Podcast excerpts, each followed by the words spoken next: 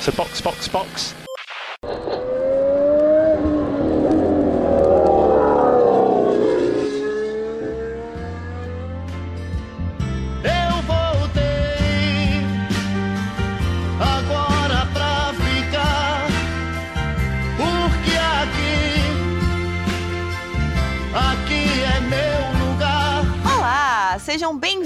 Episódio número 48. do Box Box Box, o original. Meu nome é Aninha Ramos e hoje estou aqui com Carol Cruz Hey, hey! e Mari Godoy. Oi, gente. A Mari é da fanpage do Alex Albon Brasil. Hoje, então, vamos para mais um perfil conversando sobre Alexander Albon, piloto tailandês da Williams. Um dos caras mais simpáticos do grid. Ele finalmente está de volta à Fórmula 1 para provar que merece sim estar entre esses 20 grandes pilotos. Mari, só para começar, como é que surgiu a fanpage? A fanpage surgiu com a Gabi e umas outras amigas dela. Eu acho que deve ter surgido em 2019, assim. E acho que ela foi uma das primeiras pessoas que começaram a falar do Alex mesmo. Elas se juntaram pra começar a apoiar ele, né? Porque não era um piloto que tinha muitos fãs, muita, Uhum. muita gente apoiando na época.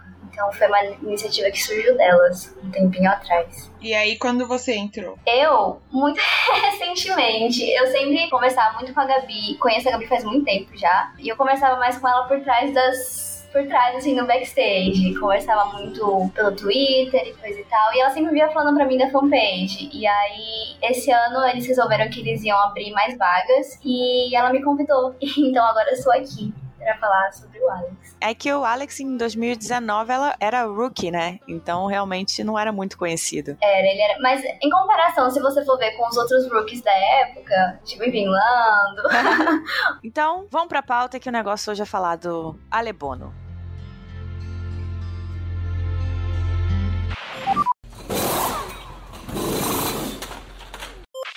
Pra começar, então, Alex Albon nasceu na Inglaterra em 23 de março de 1996, então 26 aninhos. O pai é britânico, a mãe é tailandesa e ele escolheu correr pela Tailândia, que eu achei super legal, né? Ele tem essa conexão com a Tailândia. Eu acho muito bonito, muito legal isso. Ele vive falando da- das conexões que ele tem com a família dele, que ele ainda tem família que mora lá, então ele sabe um pouquinho de tailandês. Antes ele comentava que ele usava muito budismo pra se concentrar antes das corridas. Ele era muito ligado às origens dele, assim. as- E pra mim foi uma surpresa. Eu não sabia que ele tinha nascido na Inglaterra. Eu super achava que ele tinha nascido na Tailândia. E é legal ver a escolha dele. E ainda mais considerando a relação dele com a mãe dele. É, a família dele tem uma história complexa, né? Pai com a mãe, enfim. Mas eu, eu acho muito legal ver que hoje em dia, enfim, desde sempre foi, né? Ele sempre foi muito ligado com a família dele. E a família dele também sempre apoia muito, muito, muito a carreira dele. Eles estão sempre acompanhando as corridas. Eu não sei se vocês veem o Instagram dos bichinhos deles, o álbum Pets. Eu amo o Albon Pets. O álbum Pets é perfeito. Eu amo. E dá muito pra ver esse carinho que tem, né, na família dele. Eu acho muito, muito importante, principalmente nesse esporte, no meio que ele vive, assim. Ele tem uma relação também muito legal com as irmãs, né? Eles têm um vínculo muito forte. É bem bonito de ver. Sim, o irmão mais novo também, o Luca, corria com eles no Twitch Quartet. Na- nas corridas virtuais. Eu achava muito legal que ele incluía ele.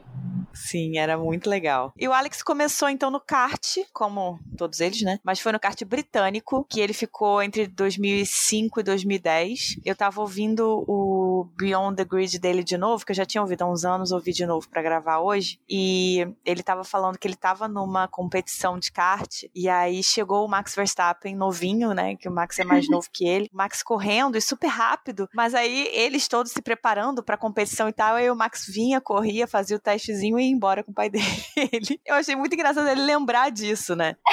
Mas eu tenho a impressão que a figura do Yol deve ser muito marcante. Uhum. Ainda mais pra uma criança. Nossa, assim, assustador.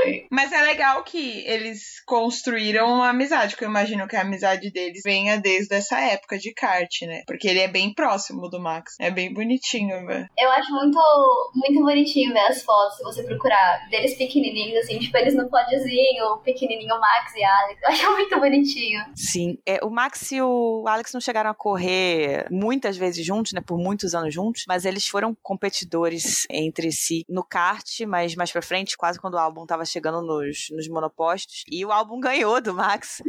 e aí no Beyond the Grid ele fala isso, aí o apresentador, nossa, mas você nunca fala disso? Aí ele, não, não, me sinto até estranho falando isso.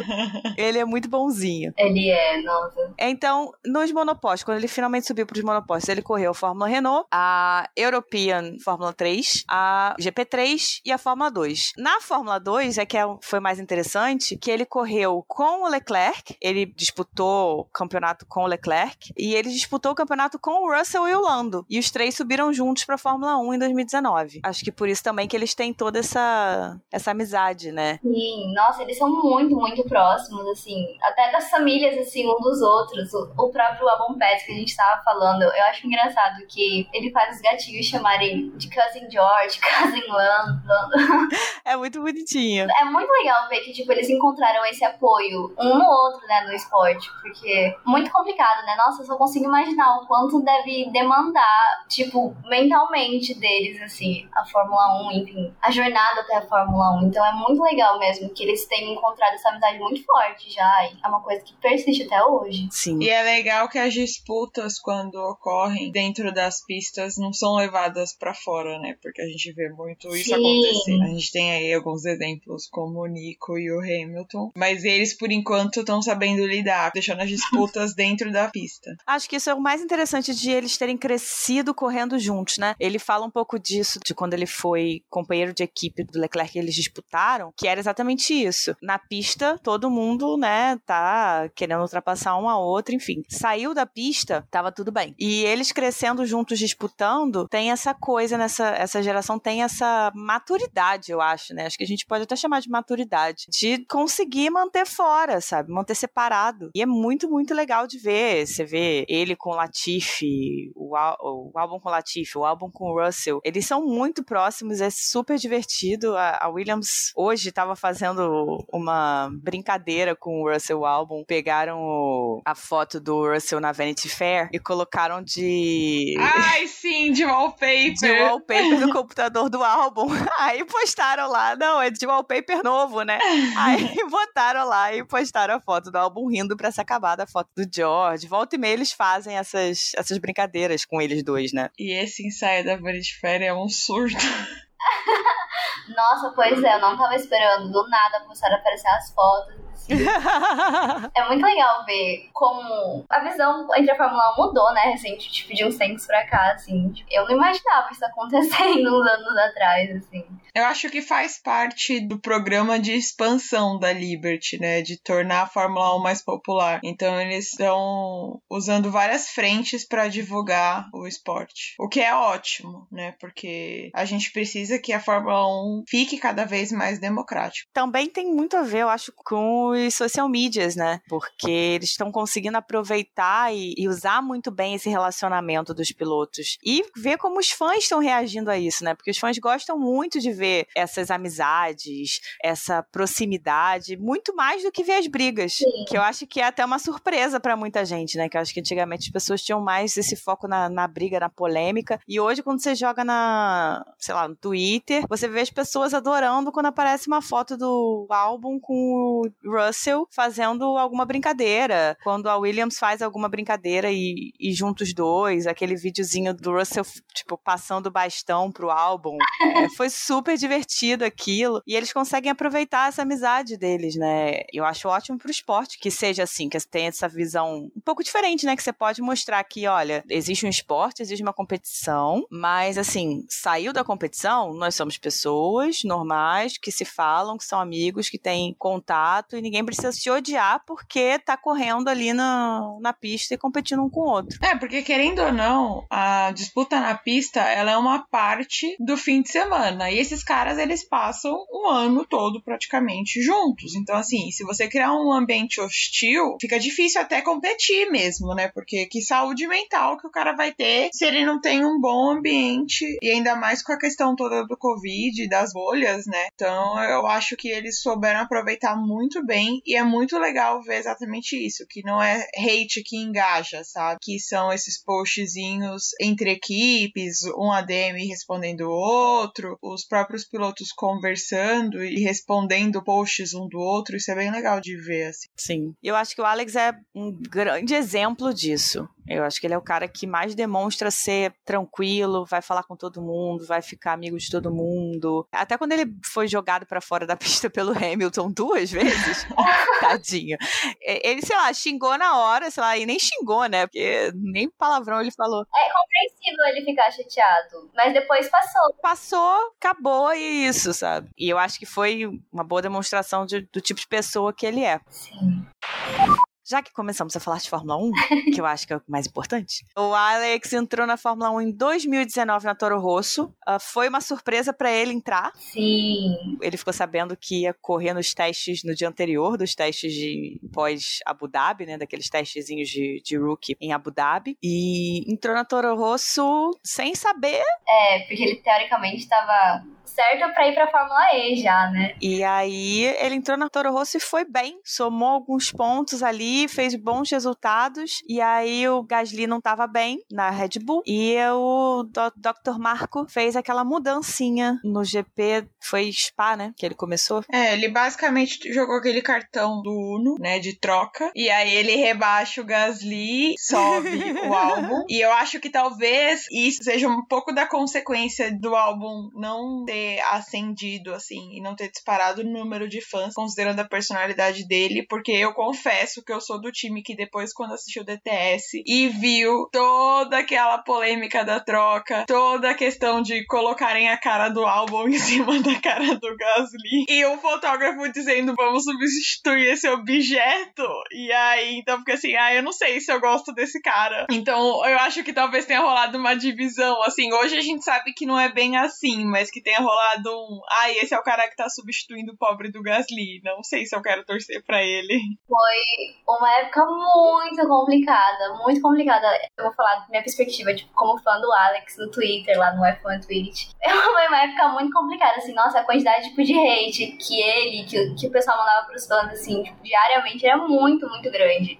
Era assustador. Eu, gostei, eu ia ficar muito triste de ver que ele passava por tudo isso e que ele tinha que ler todo aquele tipo de coisa, porque o pessoal realmente não aceitou como se fosse uma decisão que tivesse partido dele, assim, tipo, ah, vou tirar o Gasly daqui e eu me promover pro próximo da Red Bull. E outra, né, ele foi promovido porque ele tava fazendo bem o trabalho dele, que é correr, então Exato. ele não pode ser castigado por isso. Ah, eu tô correndo bem, fui promovido pra equipe principal e aí eu vou sofrer hate porque eu fui um bom piloto, não faz nenhum sentido. O jeito como as coisas aconteceram é muito marcante, é, mas a gente sabe, pelo menos eu espero espero que a maioria das pessoas saibam que é uma decisão que vem de cima, né? Que não é uma decisão que parte dos pilotos. Se fosse uma decisão que partisse dos pilotos, ele não tinha ficado um ano fora. Então, assim, vamos com calma. não, eu, eu acho que a Red Bull não sabe, ela não tem tato para lidar com as coisas. Tanto essa situação com o Pierre, quanto, sei lá, quando demitiram o Alex eu acho que falta muito tato, assim, nessa equipe para saber lidar com isso. Eu acho muito errado o jeito que eles fazem, mas enfim. E o álbum, quando ele subiu pra RBR, faltavam ainda oito corridas do calendário e ele pontuou em seis. Então, assim, esse primeiro ano, né, dele, tanto na Toro Rosso quanto na Red Bull, foi um ano muito bom. E vale lembrar que ele só não subiu no pódio no Brasil em 2019 porque ele ganhou um totó do Hamilton, que na primeira corrida do ano seguinte se repetiu. e eu assisti e pensei, e esse déjà vu que eu tô tendo aqui? eu jamais vou esquecer daquela corrida no Brasil. Eu chorei tanto. Sério, corridas traumatizantes, assim, pra mim. Ai, gente, tá. Eu, eu xinguei bem o, o, Hamilton nesse dia, viu? Nossa. Eu já tava bolada. Eu não lembro o que, que aconteceu primeiro. Se foi o Leclerc e o Vettel se batendo, ou se foi o Hamilton e o, e o álbum Eu acho que já foi, tipo, seguidão, assim. Foram as Ferraris, depois já Hamilton e o Alex. Eu sei que eu xinguei muito. Aquela corrida eu xinguei demais. Porque foi tudo dando errado. Aí depois, no final, pelo menos teve aquela corridinha entre o Hamilton e o Gasly, que o Gasly ganhou. Aí, bom, pelo menos Nossa. o Gasly ficou em segundo, já foi melhor. Deu uma salvada. No Brasil 2019, eu confesso que eu não fiquei tanto sentida pelo álbum. Mas quando em 2020 veio uma cena muito similar, não vou dizer que foi igual porque não era na mesma pista, eu falei assim: ah, não, Hamilton, não é possível. Avisa que você não gosta dele. E o Albon ia ganhar aquela corrida, cara. Ele tava com tudo pra ganhar aquela corrida. E o Hamilton tal nele de novo. Ai, não acredito. Eu falei: não é possível, Hamilton. Você não gosta do álbum, você fala, você para de fazer isso toda a corrida. o pobre do moleque vai ficar traumatizado. Eu tenho certeza que o álbum olha pra trás no retrovisor e vê o Hamilton e ele fala assim: ah, não, esse cara vai me tirar da pista de novo. De novo, cara. Espero que na Williams ele não passe esse sufoco com o Hamilton. Nossa, pois é. Aí chegou 2020, ele chegou numa Red Bull diferente, num carrinho um pouquinho diferente, e ele não rendeu. E foi complicado. Ah, eu acho que, nossa, 2020 foi um ano muito complicado, mas teve vários fatores que foram se somando, assim, que, enfim, fizeram os resultados acontecerem do jeito que foi, e o pessoal parece que finge que algumas coisas não aconteceram, assim. Porque eu lembro de ver muito no Twitter o pessoal falando muito só, tipo, do jeito do Alex pilotar e coisa e tal, mas o pessoal esquece que a Red Bull fez o carro inteirinho, assim, pro Max, né? Que gosta de uma pilotagem diferente, assim, um carro difícil de pilotar, as peças novas iam pra ele. Era muito frustrante ver essas coisas. E eu acho que ele passou em 2020 uma coisa que aconteceu com Bottas agora nessa última temporada de 2021, que é o seu assento ficar muito visado e aí qualquer erro toma uma proporção imensa e aí você corre com duas pressões, né, que é a pressão da corrida e a pressão de manter o seu assento, porque eu lembro que toda corrida, se o álbum não ia bem, ele era metralhado, ele era descascado, então assim, é, essa pressão vinda de fora deve pesar muito. E em contrapartida, ele tinha também um Gasly indo muito bem na AlphaTauri. Então, eu imagino que deva ter pesado bastante pra ele. E eu lembro que ele até deu uma entrevista dizendo que ele não queria ser rebaixado, né? Que ele preferia sair da Red Bull do que ser rebaixado. Algo nesse sentido. Foi um ano bem pesado. Foi muito, era a mídia inteira, mídia gringa, assim, falando muito mal dele, todo fim de semana, os fãs, gente, era uma briga, assim, com os fãs do Tcheco, com os fãs do Pierre, que queriam, tipo, o lugar dele, aquilo que você falou. Nossa, foi muito complicado. Você admirar mil vezes mais o Alex, assim, porque mesmo sabendo de tudo estava acontecendo, sem contar, tipo, a pressão interna da Red Bull, né, do, do Christian Uhum. Horner, do, do Dr. Marco, e eu ainda acho que ele continuou uma pessoa, assim, tipo, focado no que ele queria fazer, tava tentando dar o seu máximo em toda a corrida que dava, assim, ele não deixou essas coisas atrapalharem ele, assim, tipo, mentalmente. É, ele passou em 2020, eu acho que é a mesma coisa que o Gasly passou em 2019. Sim, O carro não é feito pra ele, ou, na verdade, o estilo de direção deles, dos dois, é muito diferente do estilo de direção do Max. A Red Bull foca no Verstappen e não foca errado. No final das contas, o cara foi campeão ano passado, né? Não, não foi à toa. Só que existe uma questão que é: a Red Bull não tá aberta a adaptar o carro ou mudar alguma coisa pro seu segundo piloto. Então, o cara que se adapte. E aí você pega dois pilotos novos. O Gasly não era rookie, mas também não, não tava há 500 mil anos na Fórmula 1. E o Albon era praticamente um rookie, ele era um novato. E você bota dois caras super novos num carro que é complicado de dirigir e não tem nenhuma abertura para que haja alguma adaptação para esses caras conseguirem correr, é muito difícil. Então, ele passou por, por maus bocados ali com a Red Bull. Nossa, eu acho que eu nunca vi na vida uma quantidade tão grande de crítica na imprensa quanto eu vi ao álbum. Sim. Provavelmente por causa da questão do Gasly e porque o Gasly tava indo muito bem, como a Carol falou. O Gasly tava indo muito bem na, na AlphaTauri e todo mundo tava vindo em cima do álbum e fazendo aquela pergunta: será que a Red Bull fez o certo de ter trocado? É, porque assim, pra mim, isso mostra muito quanto o ambiente da Red Bull parece ser tóxico, né? Porque não é que o PR mudou totalmente o estilo de direção dele e ficou muito bom. Não, o PR sempre foi um bom piloto, mas ele não conseguiu se desenvolver tão bem na Red Bull. E eu imagino o quanto o álbum não vai conseguir mostrar agora na Williams, porque é, eu acho que o Max não sofre tanta essa pressão, primeiro por ele ser o primeiro piloto, né? Então ele é a prioridade da equipe, mas também porque ele vem de um ambiente muito parecido no sentido familiar, né? Porque o Yoz ele é muito rígido. Então talvez essa rigidez da Red Bull, é, essa pressão da Red Bull não afete tanto ele. E tem ainda a questão dele ser a prioridade da equipe. Mas a Red Bull ela queima muito rápido os jovens talentos dela, porque se você olhar bem, o álbum começou a ser criticado em 2020, não chegou a ser depois da primeira metade, não. Logo no começo de 2020 ele já começou sendo criticado, sendo que ele só tinha metade de uma temporada na, na equipe, né? Porque ele não entrou em 2019 na Red Bull, ele entrou faltando oito corridas. Então, assim, ele era um novato na equipe. E ele já entrou, quando ele sobe, ele já sobe praticamente numa equipe de ponta, né? Ele não teve essa experiência, ele não ganhou experiência numa equipe B, porque ele correu só metade de uma temporada da Naturo Russo. Então, eu acho que é muita coisa, é muita pressão, é muita expectativa em cima de uma pessoa que ainda tá ali pegando o jeito da coisa. É, e é justamente isso que você falou. Por já terem botado ele, no primeiro ano dele já na Red Bull, numa equipe de ponta, numa das melhores equipes, assim, da Fórmula 1 atualmente, o pessoal espera que os pilotos dessas equipes deem, tipo, performances de pódio toda a corrida, assim. E é isso que você falou, tipo, ele não tinha experiência, não tinha nada. Tanto é que já em 2020 ele conseguiu os dois primeiros pódios dele na Fórmula 1 e o pessoal sempre esquece que isso aconteceu. Porque é, tudo isso que foram falando mal dele acabou se sobressaindo, assim, infelizmente. Eu tenho a sensação de que a Red Bull é meio que um relacionamento tóxico, sabe? Porque os caras vão, são metralhados. Se ele não vai bem na hora, assim, de cara, o cara é metralhado. E mesmo assim, o Pierre não sai, não larga de mão de jeito nenhum. O Alex fala o tempo todo como ele adora e, e agradece o apoio da Red Bull o tempo todo. Então, assim, rola aí um: olha, você não vai ser ninguém sem mim, sabe? Aquela coisa bem de relacionamento tóxico. Se, eu não, se não for comigo, você não vai ser ninguém. Sim. É muito forte ali na Red Bull. Eu tenho, tenho essa sensação. E no final das contas, eles colocaram o Alex para correr de DTM em 2021, na louca mistura entre Ferrari e Red Bull. Eu olhava para aquele carro, me dava um negócio muito estranho, que eu sabia que era o AF Course, que Sim. é da Ferrari. E aí, todo colado de Red Bull, meu Deus do céu, que nervoso esse carro da DTM.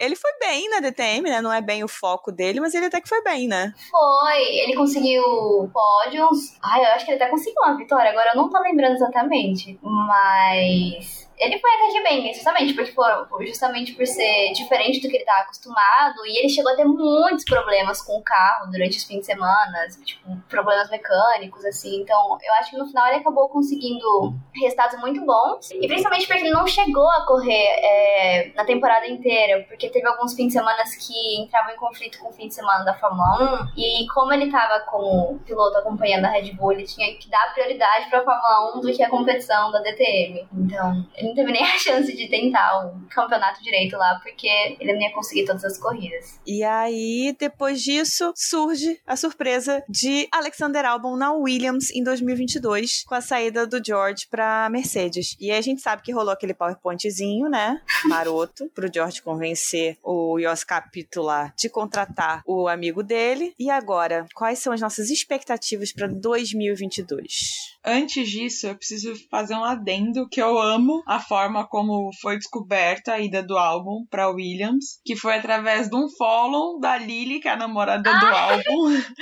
Porque ninguém cogitava o álbum nessa vaga. Não. E aí, num stalk de Instagram, falar assim: não, a Lily não segue nem a Red Bull e tá seguindo a Williams. Tem coisa aí. Foi oh. bom demais, velho. FBI do F1TT. Mas voltando às expectativas. Como estão as expectativas de vocês? Nossa, eu tô muito animada. eu tava com muita saudade de ver ele na Fórmula 1, então só dele já ter lá um lugarzinho que é dele, nossa, já me deixa com o coração mais leve, assim. Eu tô tentando não criar muita expectativa, né? Porque, enfim, é uma Williams, querendo ou não. Mas eu tô com esperanças de que a Williams vai começar a melhorar agora, principalmente depois da, da última temporada, assim, que ela começou a ir pro, pros Q2, pros Q3, com o George. Então eu tô querendo me manter positiva em relação a isso, principalmente porque teve aquele um dos dias dos testes, enfim, é teste, a gente não pode levar muito em consideração, mas ele terminou em P2. Eu achei muito incrível, assim, principalmente porque tinha ficado um ano fora da Fórmula 1. É, ele foi bem nos testes. A Williams teve alguns problemas de confiabilidade, mas no geral, quando você olhava é, os tempos que ela estava fazendo não eram tempos ruins, é aquilo, não dá pra gente contar com o tempo. Mas você tem alguma noção de como o carro tá indo, né? A gente não tem como ter comparativos, porque ninguém sabe o que, que o outro tá fazendo, mas você consegue ver que o carro tá pelo menos rodando bem, né? Só tem que consertar, ajeitar ali a confiabilidade. E tem uma dupla interessante com o Latifi, eles já foram companheiros de equipe, eu acho que na Dams, então eles já se conheciam, já tinham um bom relacionamento. O Latifi é outro cara que é super legal, né, super simpático. Sim, super tranquilão também. Super tranquilão. Então é uma dupla que tem tudo para não ter grandes problemas e para se apoiar muito bem, né? Eu acho que vai ser muito importante para essa mudança de, de ambiente, né? Completamente diferente do que estava acostumado lá na na Red Bull. São outras expectativas, outras pressões em cima dele, assim. Então, eu acho que vai ser muito, muito bom, assim, fora. É isso, um ambiente mais, na minha visão de fora, assim, parece ser mais amigável, mais agradável. Mas... Eu acho que é um ano bom para ele se desenvolver como piloto, justamente por isso, porque a expectativa em cima da Williams é baixa. Então, é a hora que você consegue se desenvolver, se mostrar e todo ponto vai ser comemorado, sabe? Eu acredito que ele consiga. Eu tô otimista, eu acho que ele consegue os primeiros pontos dele ainda agora em 2022. Tô jogando essa pro universo. A gente não precisa de um novo Marte. Foi difícil demais acompanhar a saga George Russell. Ai, nem faz, credo. Mas eu tô, eu tô bem animada, assim, pelo que eu tava vendo, eu acho que o jogo que eu vou falando, que pode ser que nas primeiras corridas é, a equipe sofra um pouco, porque teve um dos testes que eles não conseguiram fazer, né, os, os pneu, dos pneus novos, eu acho. Eles não têm todos os dados, então ele tava falando que talvez nessa primeira, nessas primeiras corridas ele sofra um pouco com isso, mas o, jo, o Alex também tem experiência que ele fez esses testes de pneu com a Red Bull, então ele não tá indo, tipo, 100% no escuro, assim. É, ele deve ter levado informações importantes para Williams também. O que é estranho, né? Eu achei muito estranho essa, essa ida do álbum para Williams, porque no final das contas a Williams tem motor Mercedes. Gente, todas as fotos do álbum me dá um tilt na Matrix, porque é o capacete com o logo da Red Bull e a camisa com o logo da Mercedes. Eu fico assim, ai meu Deus, o filho de pais separados. Nossa senhora, dá muito, dá muito tilt mesmo, né? Quando você olha aquele touro no capacete. Sim, parece aquela foto do Toto com o, o macacão da Red Bull, sabe? Que é proibida uhum. em 153 países. sabe aquela Sauber antiga que era Petronas e Red Bull? Sim, exatamente. é tipo isso. Cara, eu tenho. Eu só tô com medo da alienação parental que vão fazer, sabe? Então, assim, álbum, se você tiver que escolher, por favor, escolhe a Mercedes. O ambiente é mais receptivo. Porque imagina, ele vai ter que participar de uma reunião com o Marco, aí a reunião seguinte com o Toto.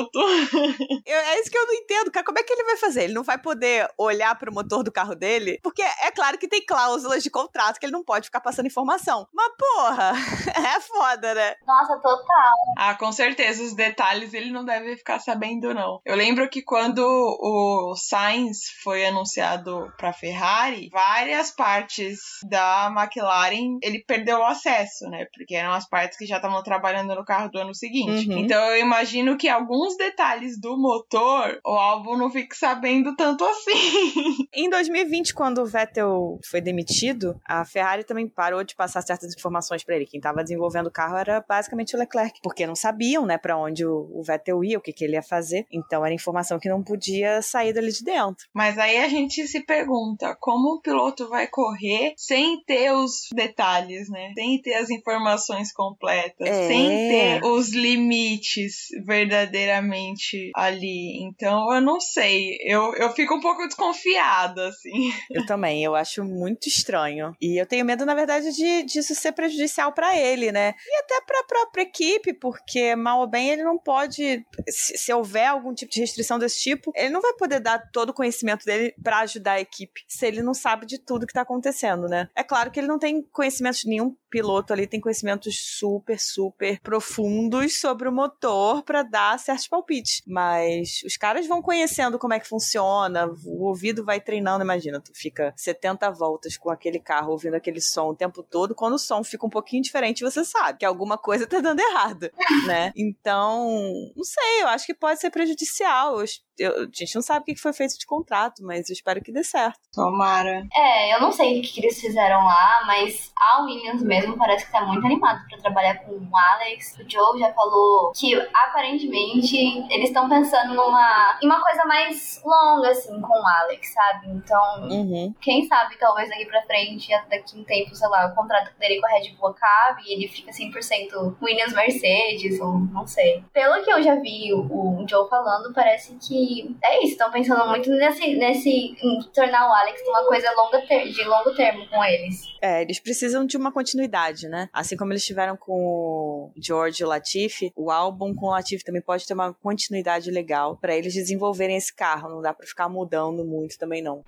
Eu acho muito importante isso, porque eu acho que o Alex, ele entende muito dessas coisas, porque em 2020, quando ele não tava, é, enfim, correndo, ele tava por trás na Red Bull, ele tava muito, fez muito trabalho de, de sim, muito trabalho na fábrica pra ajudar a afinar o carro mesmo, enfim, o carro da Red Bull no passado tava bem voando, assim, então eu acho que vai ser muito, muito bom pra Williams, pra ajudar nesse crescimento deles como equipe mesmo, porque eu tô achando que vai vir uma nova era pra eles, assim, e que, ah, se tudo der certo, eles vão sair do, do final do grid, assim. Ah, eu tô torcendo muito pra William ir pelo menos pro meio do grid ali, pro midfield. Sim. Tô torcendo demais. A gente já falou um pouquinho disso, mas eu acho legal voltar, porque eu acho que é uma coisa muito marcante na personalidade do álbum e na relação dele com a Fórmula 1. A amizade dele com os outros pilotos da geração, o Russell, o Norris, o Leclerc, o Latifi, marca demais. É, os memes que a gente tem de Russell e, e álbum são, vão ser eternos. O... George! Exatamente.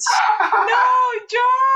George, não! Die, George, die! Aquilo ali vai ficar eterno, marcado, né? Vai. Quem será que vocês acham que vai batalhar mais com ele? Se é que alguém vai conseguir batalhar com ele durante o ano? Como é que será que a Williams vai? Eu acho que a maior disputa vai ser a disputa interna, que é ele e Latifi. Principalmente porque o Latifi já tá acostumado com a Williams. É aquela velha disputa que a gente vê quando você tem um novo piloto naquele assento contra alguém que já tava, né? Quando só um piloto é novo. Então eu acho que a maior disputa vai ser nesse sentido. A disputa interna da equipe. Quem vai classificar na frente de quem e tudo mais. E a gente sabe que isso é importante pra eles e, e que isso pesa. É aquilo que eles falam, né? O primeiro oponente, a primeira pessoa que o cara quer bater é o companheiro de equipe. Até porque ele é o único que tem o mesmo carro que você, né? E também porque a gente tem que considerar esse ponto. A Williams ainda é uma equipe que tá no fundo do grid, então é difícil pensar nele disputando com o Russell, sabe? Que agora tá numa equipe de ponta.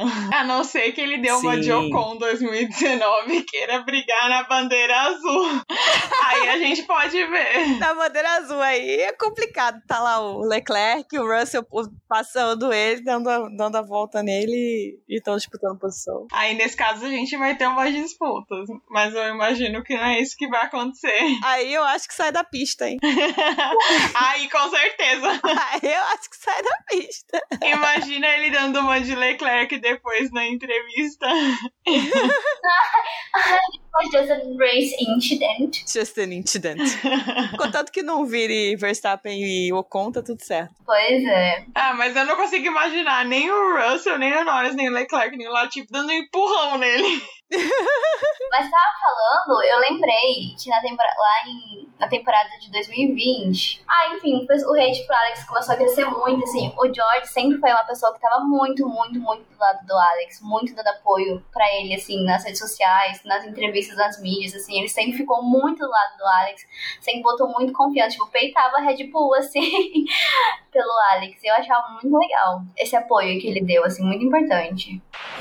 Então, mais alguma coisa que você gostaria de falar sobre Alebono? Ai, acho que é isso, gente. Só para vocês terem, estarem com seu coração aberto pro Alex, porque ele é uma pessoa incrível, eu prometo para vocês, muito engraçada, muito divertida, muito sensata e se você não conhece muito ele, se você. Ai, não ia muito com a cara dele, pode abrir o seu coração pro Alex, porque você não vai se arrepender. Ele é uma pessoa, assim, incrível de se acompanhar e você não vai se arrepender. Isso aí. Lembrando que ele fez um timezinho de golfe. Golfe. Que era ele, Leclerc, o André Ferrari, que é o treinador do Leclerc, e mais uma pessoa que eu não lembro quem era. E eles ganharam um torneiozinho lá controlando o Carlos, o Carlos Onhoro, que é o primo do Sainz, e mais alguém que eu não lembro quem era. today. Então, todos os ensinamentos da Lily. Dando, é, dando orgulho pra namorada. é, a namorada do, do álbum é uma puta jogadora de golfe. Então, todos os ensinamentos da Lily serviram pra alguma coisa. E eles ganharam o torneiozinho deles lá, no Bahrein. Se você precisa de algum empurrão pra gostar do álbum, comece pelo álbum Pets. Porque não tem como não se apaixonar. Não tem. O álbum Pets é uma delícia, assim. Você só precisa de um pouquinho de felicidade na sua vida. Você segue o álbum Pets, porque porque Horse e companhia são maravilhosos. E Horse não é o cavalo, Horse é o gato. Os 50 mil gatos que moram lá, nossa, muito bons, muito bom. É, o cavalo é Tink. É Tink. Sim, tem um cavalo. É o zoológico dos álbuns. e Valentino, um cachorro no meio dos gatinhos. Então é isso. Por hoje é só. Vamos aos nossos agradecimentos. Galera, muito, muito, muito, muito obrigada pelas contribuições. Cada contribuição do nosso Apoia-se ou do nosso PicPay nos ajuda demais a fazer com que os episódios saiam. Se você ainda não, não apoia, se você ainda não fez a sua assinatura e puder fazer, por favor, assine. Pode ser o, o mais barato. Os cinco reais que forem nos ajudam de verdade. A gente tem conseguido manter o podcast por causa de vocês. Sem vocês, a gente não estaria conseguindo continuar nessa temporada, porque todos nós temos nossos trabalhos na vida real e tá todo mundo ralando pra caramba e fazer edição do podcast não é brincadeira. Então, nosso agradecimento de coração para os nossos apoiadores do plano Smooth Operator e agradecimento nominal para os apoiadores dos planos Radio Check, Scenario 7 e Master Plan. São eles Leco Ferreira, Leonardo Fernandes, Hugo Costermani, Thaís Souza Costa, Jéssica Cristina Médici, Jaime Ferreira, Carol Polita, Rodolfo Tavares e André Andriolo. Muito obrigada. Muito obrigada a todos vocês. E para lembrar, nossos planos de financiamento são Smooth Operator de R$ reais, Radio Check de R$ reais, Scenario 7 de R$ reais e Master Plan de R$ reais. Cada um deles tem suas vantagens. Uh, o Master Plan engloba todas as vantagens dos outros e temos coisinhas muito legais para acontecerem ao longo da temporada. Então, quem puder, se junte a nós. Também não esqueçam de avaliar a gente no Spotify com cinco estrelas, nada menos que isso, de compartilhar as nossas postagens nas redes, de marcar a gente. E também não esqueçam que o nosso e-mail, o podcast boxboxbox@gmail.com também é a nossa chave do Pix. Isso aí. Então, para nos acompanhar,